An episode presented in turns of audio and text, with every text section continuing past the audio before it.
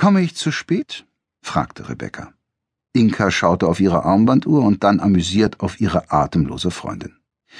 Es ist halb acht, wie immer eine halbe Stunde zu früh. Aber komm doch rein, schön, dass du da bist.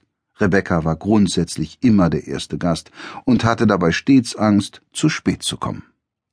Inka freute sich unbändig auf ihre Party. Das vergangene Halbjahr war ziemlich heftig gewesen, aber jetzt ging es ihr langsam wieder besser.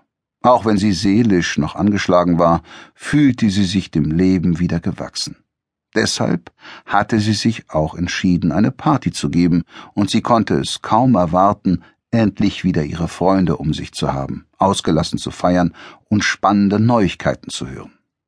Hübsch geworden, rief Rebecca und sah sich im renovierten Wohnzimmer um.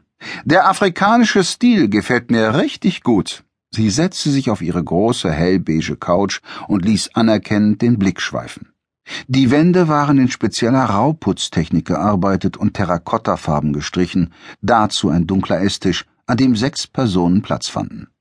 Das Schmuckstück aber war der Couchtisch mit der bunten Mosaikplatte. Die Deko ist cool, sagte Rebecca und zeigte auf die hüfthohe Giraffe, den Tiger und den Elefanten aus Holz. Und wie schön mit den vielen Teelichtern und Kerzen überall. Viel gemütlicher als bei mir. Ach komm, wiegelte Inka ab. Eure Villa ist doch wohl nicht zu verachten. Wenn ich dort nur nicht wie ein Mauerblümchen leben würde. Aber lassen wir das. Soll ich dir noch was bei den Vorbereitungen helfen? Inka winkte ab. Nicht nötig. Was möchtest du trinken? Eine Eisschokolade vielleicht? Mit einem Schuss Rum und viel Sahne? Wow, das hört sich sehr lecker an. Perfekt. Inka freute sich, den Geschmack ihrer Freundin genau getroffen zu haben und ging in die Küche.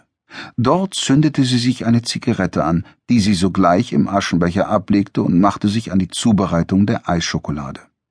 Kopfschmerzen krochen hinter ihrer Stirn entlang so als ob sich schwere Gedanken zusammenballten und mit aller Gewalt den Weg nach draußen suchten. Ausgerechnet jetzt.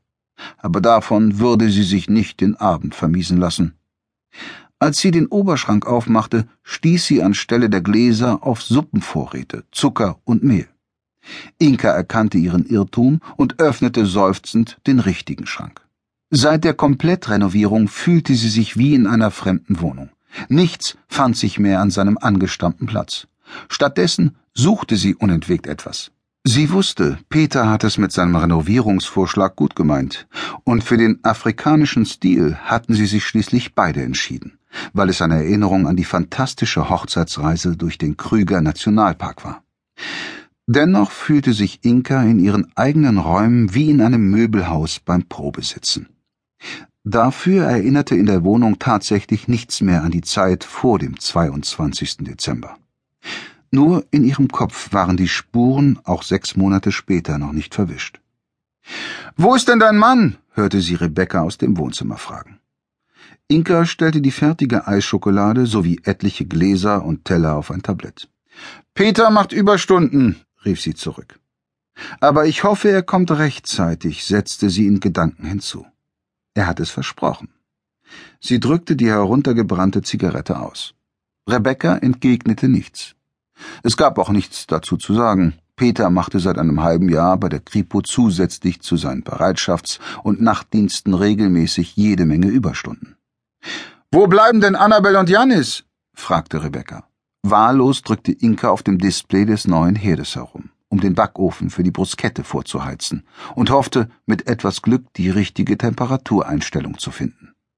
Wenn nur diese Kopfschmerzen nicht wären. Sie fühlten sich anders an als sonst, wenn sich eine Migräne ankündigte. Ein gewisses Unwohlsein begleitete sie schon seit zwei Stunden, obwohl ihr die Therapiesitzung am Nachmittag gut getan hatte. Nun ja, auch dieser Zustand würde vorübergehen. Es gab Tage, an denen man sich einfach merkwürdig fühlte befand Inka, und heute war vielleicht ein solcher Tag. Es ist doch erst Viertel vor acht, rief sie mit Blick auf die Digitaluhr am Backofen. Die beiden sind sicher pünktlich. Ein liebevoller Seitenhieb auf die Überpünktlichkeit ihrer Freundin. Was gibt's denn zu feiern? fragte Rebecca, als Inka mit dem Tablett ins Wohnzimmer trat. Sie sah in ihrem schwarzen Strickkleid einfach umwerfend aus. So etwas könnte ich nie tragen. dachte Inka mit gewohntem neidvollem Blick auf Rebekkas endlos lange Beine bis hinunter zu den lachsfarbenen Ballerinas.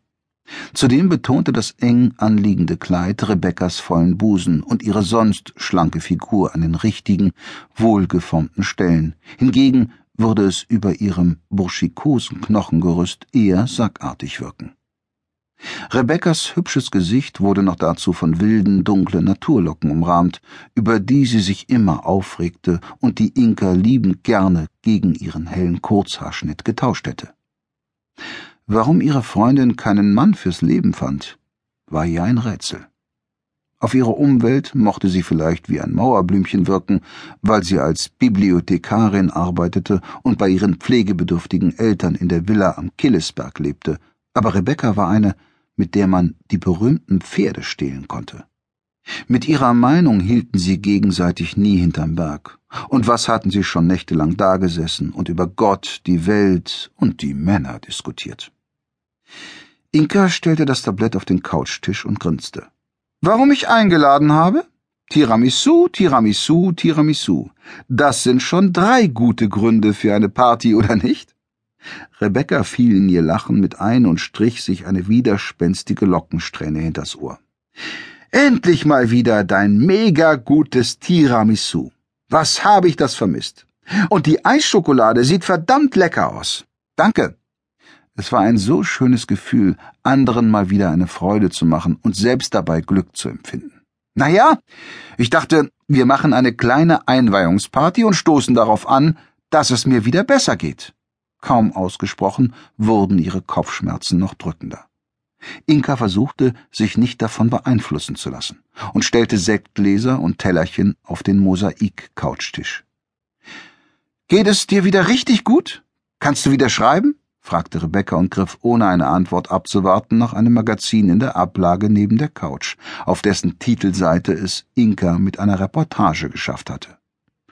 Das war bestimmt lukrativ. Nein. Der Artikel zu Stuttgart 21 ist schon ein gutes halbes Jahr alt und war ein gewisser Erfolg, ja. Aber lukrativ? Inka musste lächeln. Falls es dieses Wort in ihrer Branche überhaupt noch gab, so galt es nicht für ihre Aufträge als freie Journalistin. Wäre da nicht Peters Beamtenjob als Kriminaltechniker, Sie hätten sich dieses Reihenhäuschen am Bottnanger Sattel und jetzt die teure Renovierung bestimmt nicht leisten können. Rebecca band ihre Mähne zu einem Pferdeschwanz, schlug den Artikel auf und begann zu lesen. Inka nutzte die Gelegenheit, ging durch die offene Terrassentür nach draußen und zündete sich wieder eine Zigarette an. Die Nächte waren hell zu dieser Jahreszeit. Anfang der Woche war Sommersonnenwende gewesen. Inka schaute in den Himmel. Ob sie ihren kleinen Stern heute sehen würde? Ein Kloß füllte ihre Kehle.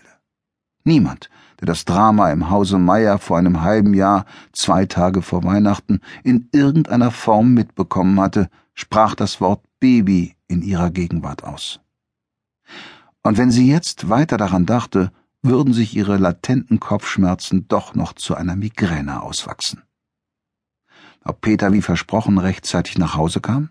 Aber selbst wenn nicht, dann bräuchte er sie nur mit seinen unverschämt tollen bernsteinfarbenen Augen anschauen, ihr über die Wange streicheln, sich entschuldigen und ihr mit sanfter Stimme ins Ohr flüstern, wie sehr er sein kratzbürstiges Igelchen liebte und den ganzen Tag vermisst hatte, und schon würde sie ihm nicht mehr gram sein können.